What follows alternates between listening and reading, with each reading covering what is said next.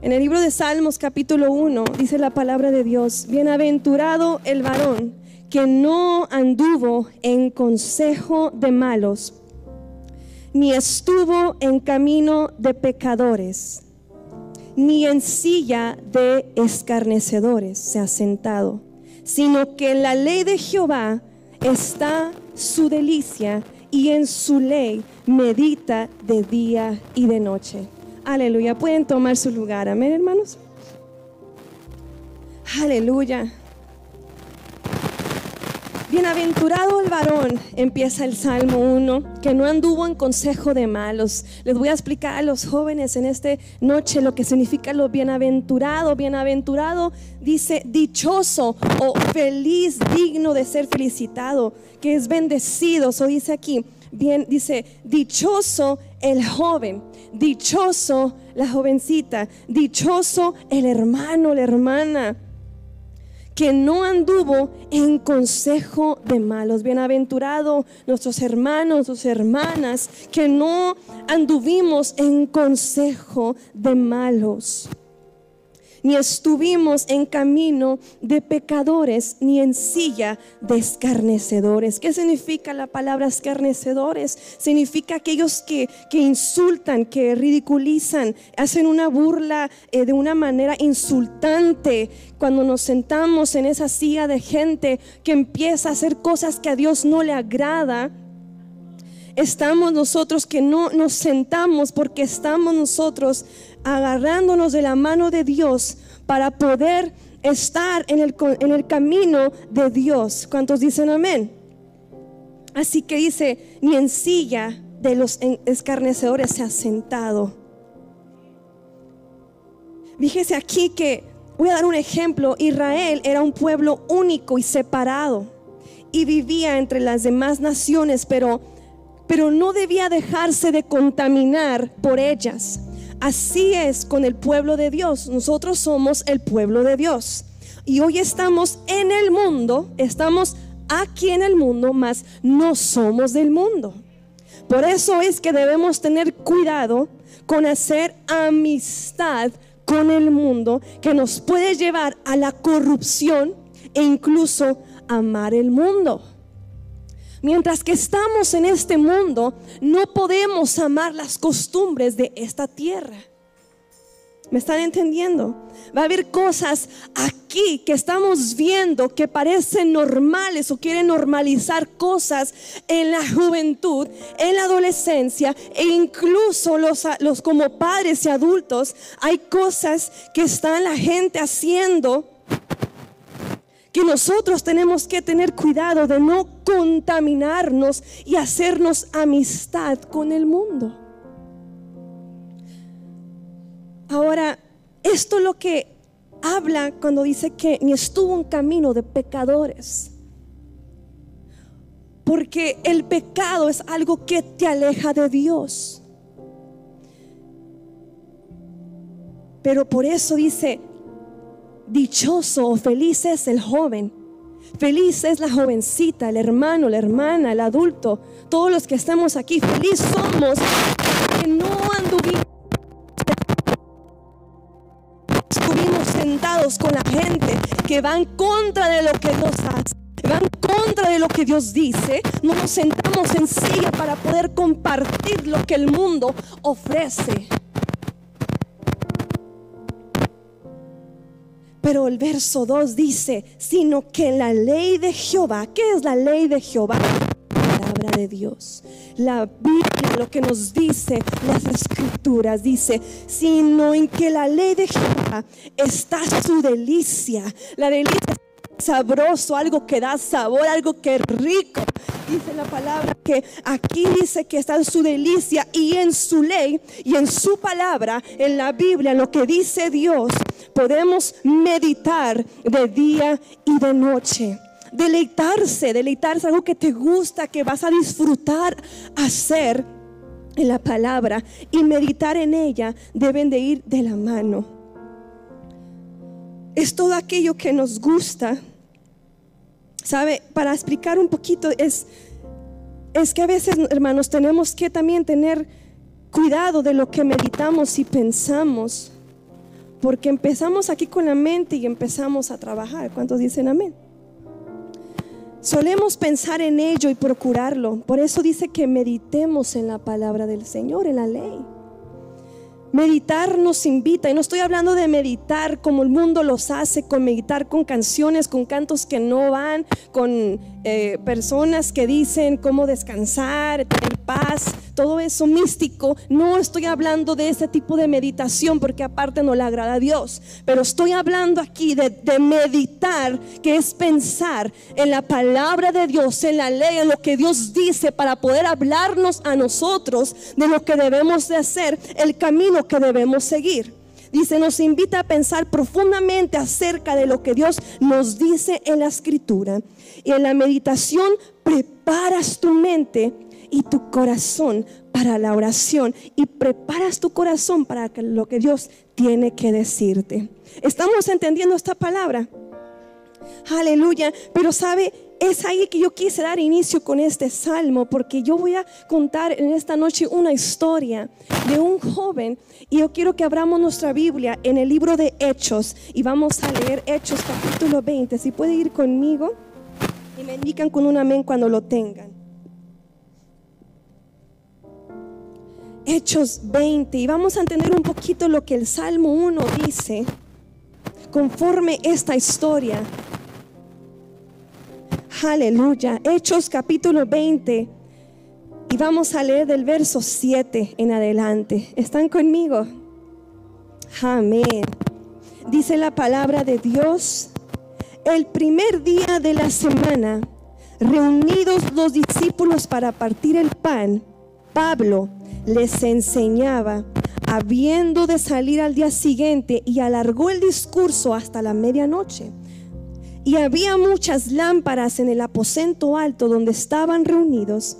Y un joven, un jovencito llamado Eutico, que estaba sentado en la ventana, rendido, un sueño profundo, por cuanto Pablo disertaba largamente, vencido del sueño, cayó del tercer piso abajo y fue levantado muerto.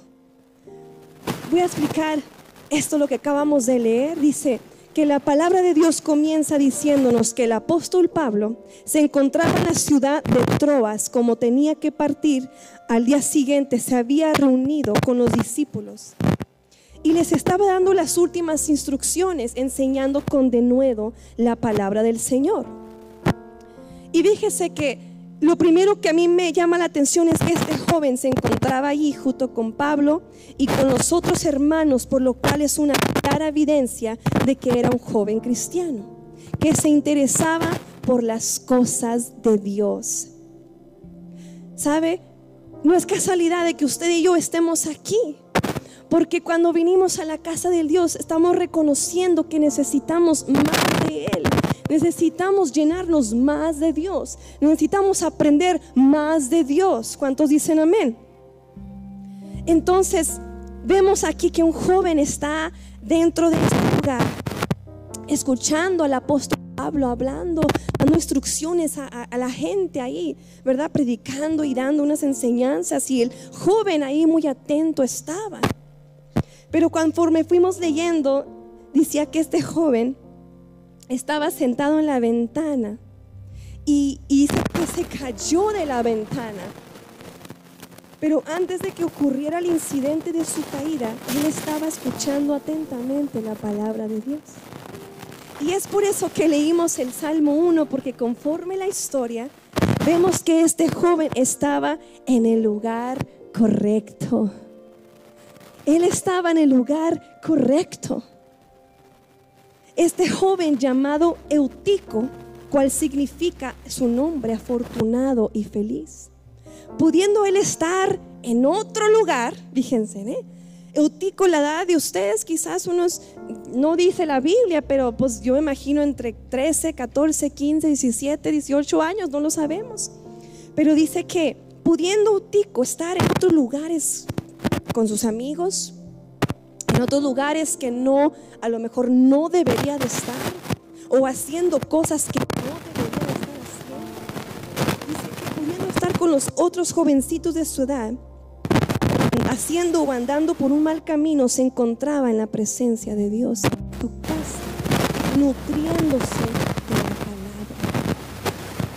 Ahora podemos ver la comparación de este texto del Salmo 1 que dice que él que estuvo, que no, que no se, se guardaron de estar en el consejo de los malos, bienaventurado fue porque él decidió estar en el consejo bueno.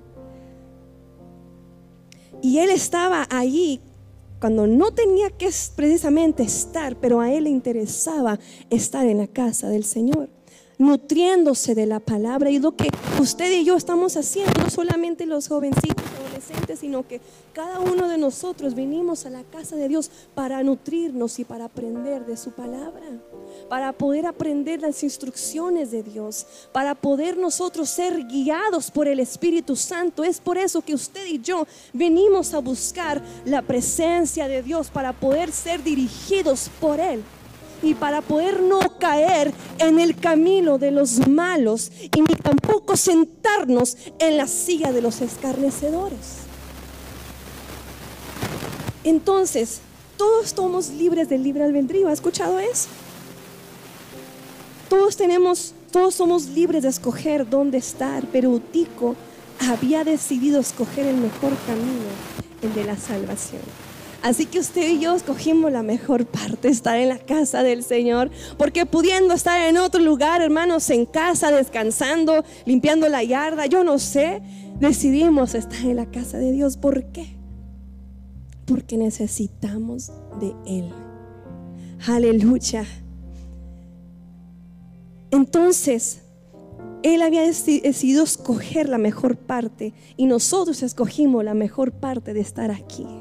Aleluya, y somos más que victoriosos por eso, porque a lo mejor tuvimos unas luchas internas. Voy, no voy, voy, no voy. Ay, tengo tarea, estoy cansado, quiero limpiar, tengo mucho que lavar.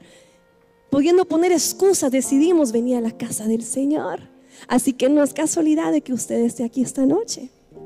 Entonces, asimismo, Joven, amado hermano, amada hermana, nosotros podemos escoger si andar por un mal camino o decidir estar en los atrios del Señor adquiriendo la mejor parte. Y no necesariamente estoy diciendo un mal camino, que hagamos cosas malas, simplemente que escojamos otras cosas, que demos prioridad a otras cosas antes que Dios. Porque no necesariamente tenemos que andar pecando o haciendo cosas indebidas para nosotros escoger ese mal camino. Simplemente a veces ponemos prioridades y ponemos cosas antes que Dios. Y que nos lleva a un camino que nos podemos distraer del camino correcto. Entonces, debemos decidir estar en los atros del Señor adquiriendo la mejor parte. ¿Sabe? Cuando tenemos días ocupados y actividades, usualmente todo eso se hace durante el día. Y usualmente en las mañanas, como los jóvenes que van a la escuela, los, que trabajan durante el día, somos, eh, tenemos la atención, nuestro nivel de atención, la energía, todo es en la mañana, ¿sí o no? Porque ya para estas horas ya estamos nuestro cuerpo como que ya en relax mode, en un, eh, ya en relajación, ya listos para, uno se baña, se empieza a relajar para acostarse. Entonces nuestra atención, nuestra energía está durante el día. Entonces, aquí vemos en la historia que ya era de noche y Eutico, este jovencito, ya estaba un poco agotado físicamente. No dice la Biblia qué estaba haciendo quizás durante el día o antes de ir a ese lugar. Quizás tuvo muchos quehaceres, quizás tuvo muchos mandados que hacer, pero llega y a ese punto estuvo atento y estuvo recibiendo. Pero llegó un momento que estaba agotado, estaba cansado físicamente. Y además Pablo, el apóstol Pablo, había alargado tanto el discurso hasta la medianoche. Yo no sé usted, hermanos, pero llega para las nueve y media, diez, ya me está dando mucho sueño. Yo no me sé desvelar tanto. Pero ya llega una hora que ya tenemos, el cuerpo te pide ya cerrar los ojos porque sientes como candados en las pestañas que por más que quieres abrir, ya quieres cerrar los ojos y acostarte. Y entonces en esta porción de la palabra ya era muy noche, ya Eutico, un jovencito, pues ya estaba ahí en la ventana, recargado, me lo imagino ahí recargado, ya acostado, así abriendo los ojos como candado. Pero bueno, para seguir, ahí yo me imagino la, escena y vamos a imaginarnos un poquito la historia de Otico, de este jovencito que decidió la mejor parte de estar ahí con el apóstol Pablo y con todos los que enseñaban. Que a lo mejor dices, pues, ¿por qué se subió a la ventana? ¿Por qué estaba ahí? No sabemos, pero por una razón u otra, ya sea porque a lo mejor era un cuarto muy reducido, o a lo mejor también en ese, en ese lugar habían altas temperaturas de calor que estaba muy caliente y sofocante, porque en cuanto más gente hay en un lugar cerrado se siente el calor del cuerpo, ¿verdad? Y entonces empezaba y o simplemente Eutico se le hizo fácil subir a la ventana porque veía la comodidad ahí y decidió sentarse ahí. La cosa es de que a pesar de las altas horas de la noche, de que ya era muy noche para él estar ahí, estaba en la casa del Señor. Nosotros estamos en la casa del Señor. Y no hay mejor lugar que estar en la casa del Señor. ¿Cuántos dicen? Voy a leer nuevamente y vamos a el verso 9. Habla aquí la palabra, que hay dos palabras como de evidencias de que Utico intentó también no caer en el, sueño. Y vamos a leer el verso 9 otra vez, dice, y un joven llamado que estaba sentado en la ventana, primera palabra, rendido. Él estaba ya rendido de un sueño profundo por cuanto Pablo disertaba o hablaba largamente palabra 2, vencido del sueño, cayó, se cayó del tercer piso abajo y fue levantado. Wow. Como vemos, Eutico luchó, luchó pues antes de ser vencido por algo debe haber una batalla y él trató por todos los medios de no dormirse. Vemos que él luchó para no quedarse dormido, pero aún tratando de no dormirse, pues se durmió.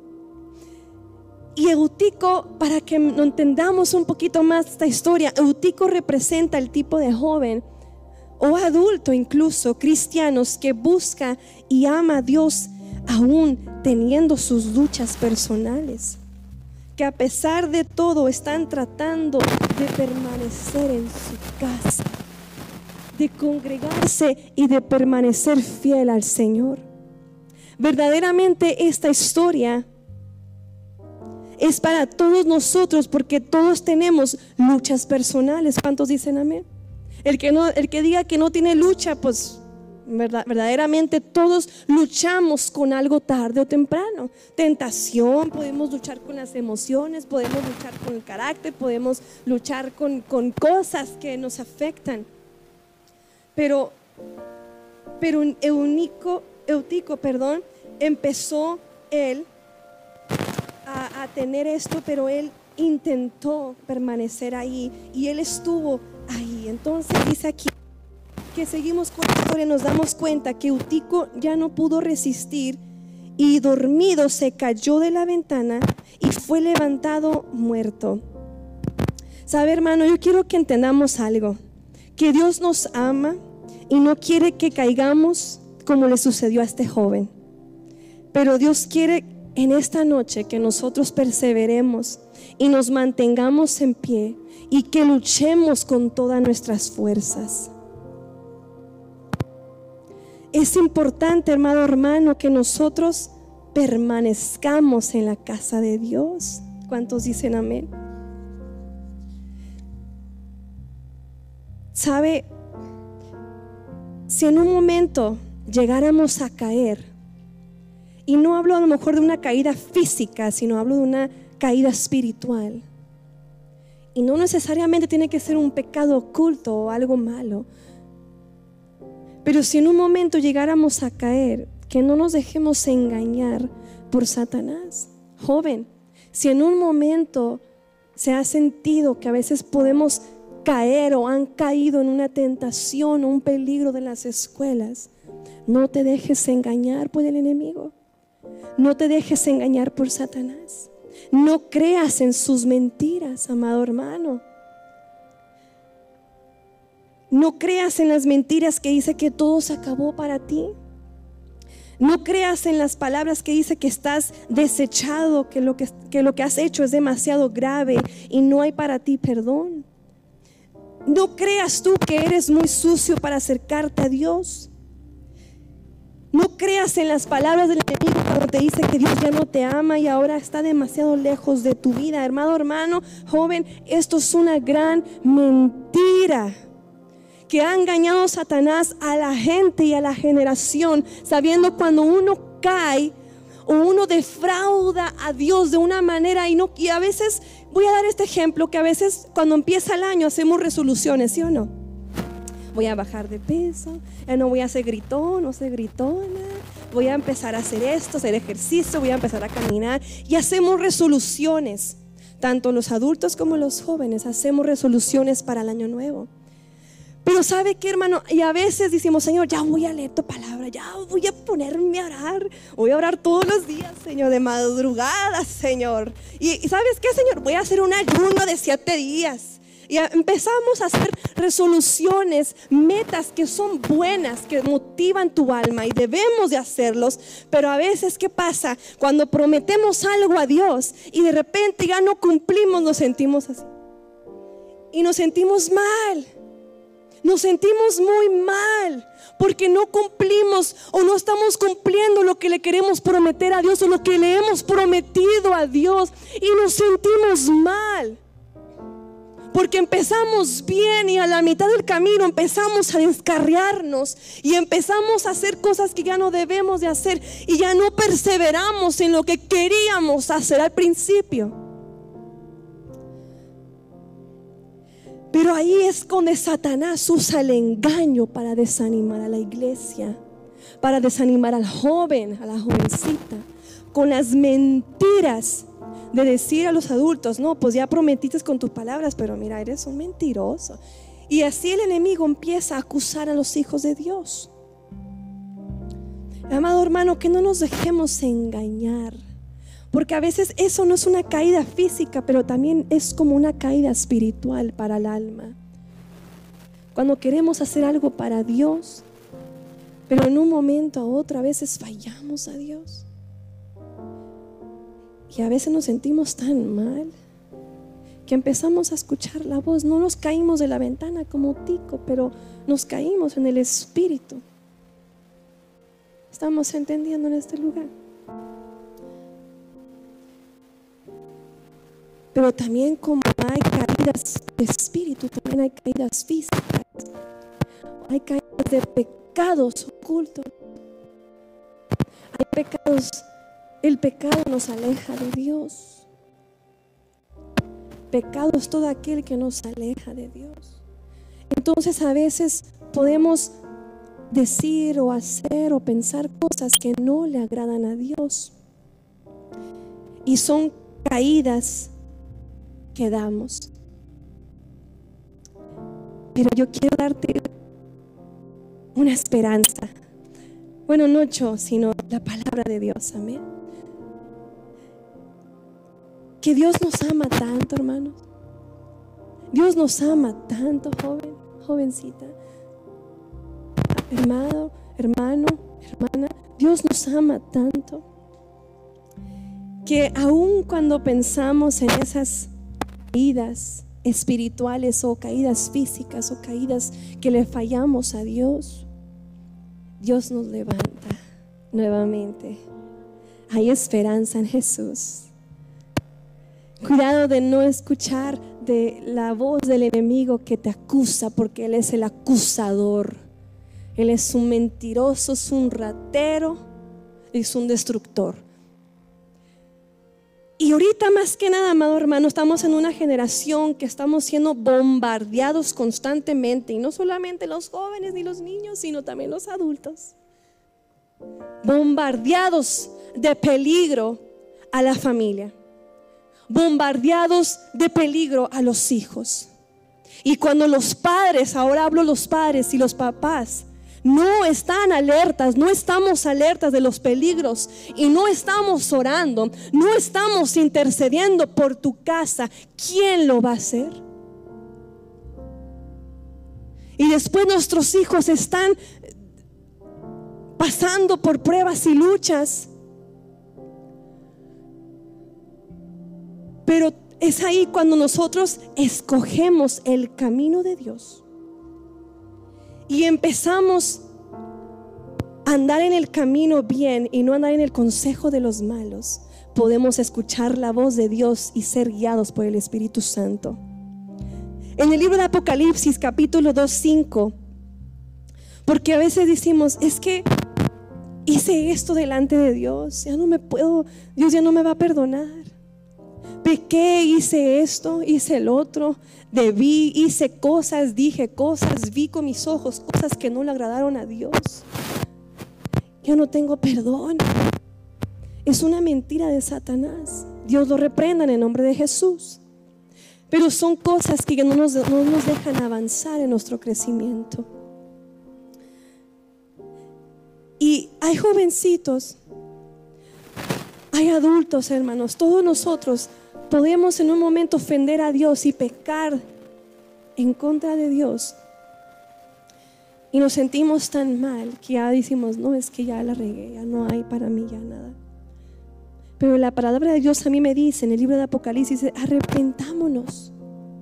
Dice, arrepiéntete y mira de dónde has caído que nos arrepientamos con toda sinceridad en el corazón si hemos ofendido a Dios, si hemos lastimado el corazón de Dios, si hemos pecado delante de los ojos de Dios. Dice, arrepiéntete y mira de dónde has caído. Pide perdón a Dios genuinamente y el Señor nos perdona. El Señor es un Dios perdonador. ¿Cuántos dicen amén?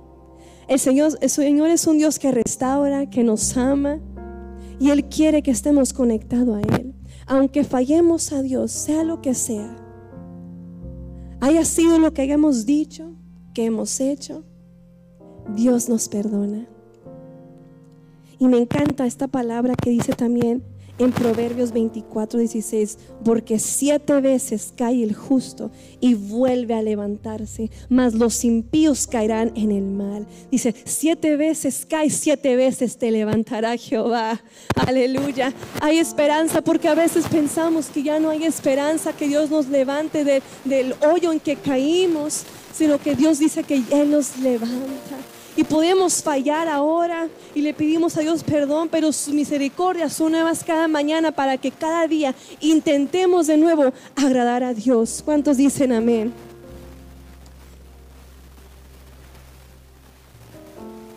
En Hechos 20, vamos a seguir leyendo en el verso 10, dice, entonces descendió Pablo Viendo ya que Eutico había caído a la ventana y cayó muerto del tercer piso, el verso de dice, entonces descendió Pablo y se echó sobre él y abrazándolo dijo, no os alarméis, pues está vivo. Aleluya. Él está vivo. Es verdad que Utico había caído y estaba muerto, pero estaba en el lugar justo y con las personas justas. No estaba en el mundo, sino Utico estaba en la casa de Dios. ¿Qué significa eso? Que él estuvo en el mejor lugar, pudiendo estar en otro lugar, porque si él hubiera caído del tercer piso en un lugar que no era la presencia de Dios, a lo mejor ya no hubiera revivido. Llevándolo, llevando esto al ámbito espiritual. Esto significa que Dios en su infinita misericordia siempre va a tener pastores, va a tener líderes o personas que intercedan por ti. Y si un día caes, Dios va a depositar un amor tan grande en sus corazones para que ellos van a ponerse encima de ti, identificándose con tu corazón y dándote todo su apoyo, tratando también de impartir todas las bendiciones espirituales y toda la vida que hay en ellos con tal de que tú resucites. Aleluya. Es tan importante también ver por aquellos que también necesitan o que han caído. Qué tan importante es estar en la casa del Señor. Qué tan importante es buscar la presencia de Dios. Qué tan importante es estar mano a mano con el Espíritu Santo para que Dios nos pueda guiar donde tenemos que ir.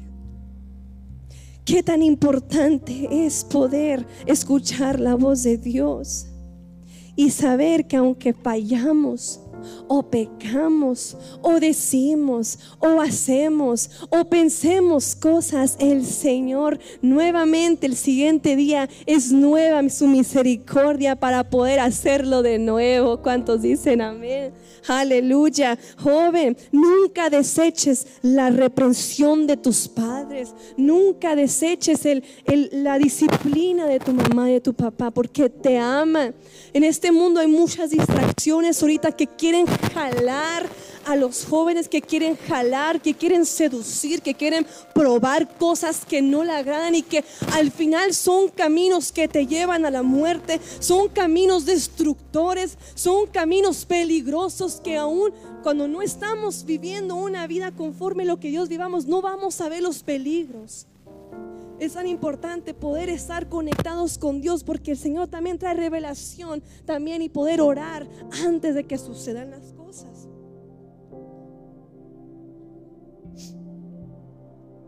Aleluya. Que nunca,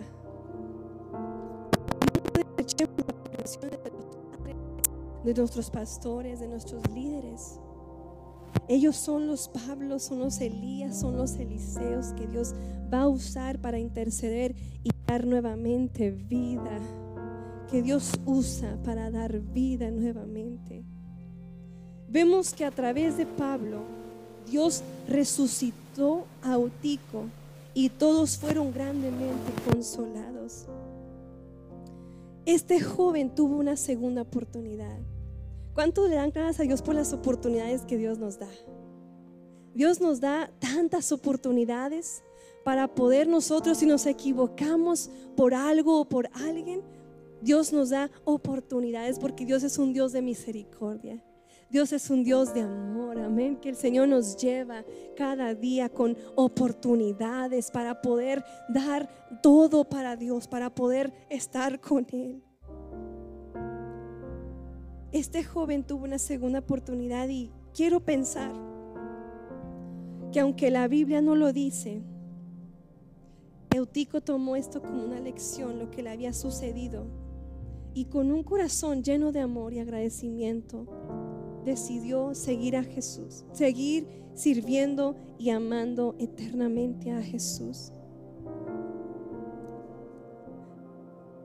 Joven, en esta vida estamos viendo muchas tentaciones, muchas pruebas, muchas cosas que nos quieren distraer del camino de Dios. Pero el hecho de que están aquí en casa son somos más que victoriosos. El hecho de que estemos aquí en su casa, hemos tomado la mejor parte porque sabemos que estando aquí, tienes tus pares espirituales, los pastores, tienes a gente que te ama y te bendice y ora por ustedes. Porque no están solos en este momento. You are not alone. A veces va a haber momentos en que se sientan solos, se sientan confundidos, se sientan de una manera que nadie los entiende, que nadie los escucha, pero Dios los escucha. Y Dios está con ustedes. Y aunque fallemos a Dios, aunque desobedezcamos a Dios, aunque lastimemos el corazón de Dios, Dios está aquí, amado hermano. Hermanos, nuestras generaciones han sido tanto los dardos y tanto los peligros en esta vida y han sido tanto, tanto las acechanzas del enemigo que el enemigo tiene una urgencia para destruir las generaciones venideras. Tiene tanta urgencia para distraer al pueblo de Dios. Quiere, el enemigo quiere que caigamos muertos, no solamente físicos, pero también espirituales. Que caigamos, pero que ya no resucitemos de donde salimos del hoyo hundido. Pero Dios dice, si tú te caes, yo te vuelvo a levantar. Si tú te caes, yo te vuelvo a levantar porque yo soy un Dios de misericordia, Dios de oportunidades. Soy el Dios que te ayuda, que te sustenta. Aleluya, el Dios que nos guarda. Padres, podemos decir, en mi casa hay profetas, en mi casa hay pastores, en mi casa hay ministros, en mi casa hay discípulos, en mi casa está la bendición de Dios. Podemos decir al Señor que en mi casa hay una generación que bendice el alma de Dios. En mi casa hay una generación que ama a Dios con todo su corazón. Padres, porque no solamente los jóvenes, nuestros hijos nos necesitan.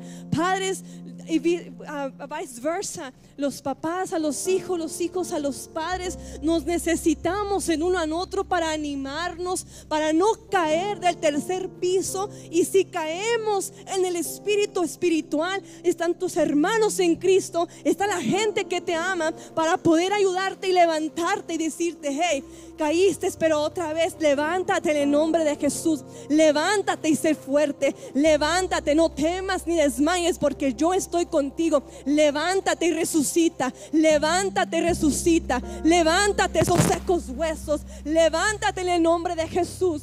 Hay una generación que puede decir, yo y mi casa serviremos a Jehová, yo y mi casa serviremos a Dios.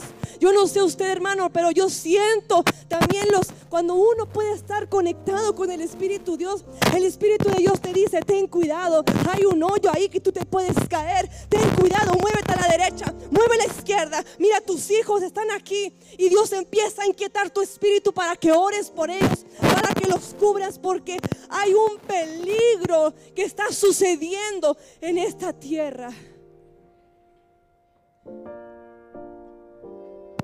Pero mientras estemos en la casa de Dios como Tico, escuchando la mejor parte, Santo, podemos resucitar de nuevo. Que aunque caigamos en desobediencia, aunque fallemos a Dios, a nuestros padres, Dios nos levanta nuevamente. Pero tenemos que arrepentirnos y tenemos que también buscar la dirección del Espíritu Santo y alejarnos de esas cosas que nos afecta y destruye nuestra alma, nuestro cuerpo, nuestro espíritu. Estamos en guerra, amados hermanos. Yo le voy a pedir que se pongan sobre sus pies conmigo esta noche. A veces como tico, vamos a suponer que esta es una ventana. Estoy a la orilla de la ventana, en el tercer piso de un edificio. Pero estoy escuchando la palabra de Dios y estoy tratando de no quedarme dormida. Significa también no caer en tentación. Aunque la tentación sea muy fuerte, dices, no, no, no lo voy a hacer. No lo voy a hacer porque voy a agradar a Dios. Porque mientras estemos en la casa de Dios, el Espíritu Santo va a estar hablando a tu vida y va a estar inquietando tu vida para poder no caer del tercer piso. Y si llegas a caer por causa de una tentación o de un peligro, tanto un adulto como un joven, hay vida aún. Y podemos resucitar de esas cargas espirituales. Yo quiero animar a los padres también a pasar aquí con sus hijos. Tiene aquí sus hijos adolescentes, pasen con ellos. También invito a los padres, también que tienen hijos chiquitos, pasen por favor. A todo aquel que es papá, padre de familia. Aquellos que tienen sobrinos, sobrinas, nietos, pasen, vamos a orar. El ataque es muy fuerte, amado hermano, en esta generación que vivimos, pero hay esperanza. Los dardos son muy fuertes para la juventud, incluso para los adultos también, porque son descuidos. Los padres de familia, yo quiero animarlos a que esta noche vamos a estar haciendo una declaración profética una declaración de bendición sobre nuestras generaciones. Una declaración sobre nuestras vidas como padres. Porque también como padres podemos caer. Pero así como caemos, Dios nos levanta. Pero mientras que permanezcamos en la casa del Señor, a veces nos podemos sentir imperfectos. Soy tan imperfecta. A veces nos podemos sentir indignos o indignas de muchas cosas. Pero we need to get right with God. Llega un punto en nuestra vida que también tenemos que estar bien con Dios, de ponernos a cuentas con Dios de nuestras vidas.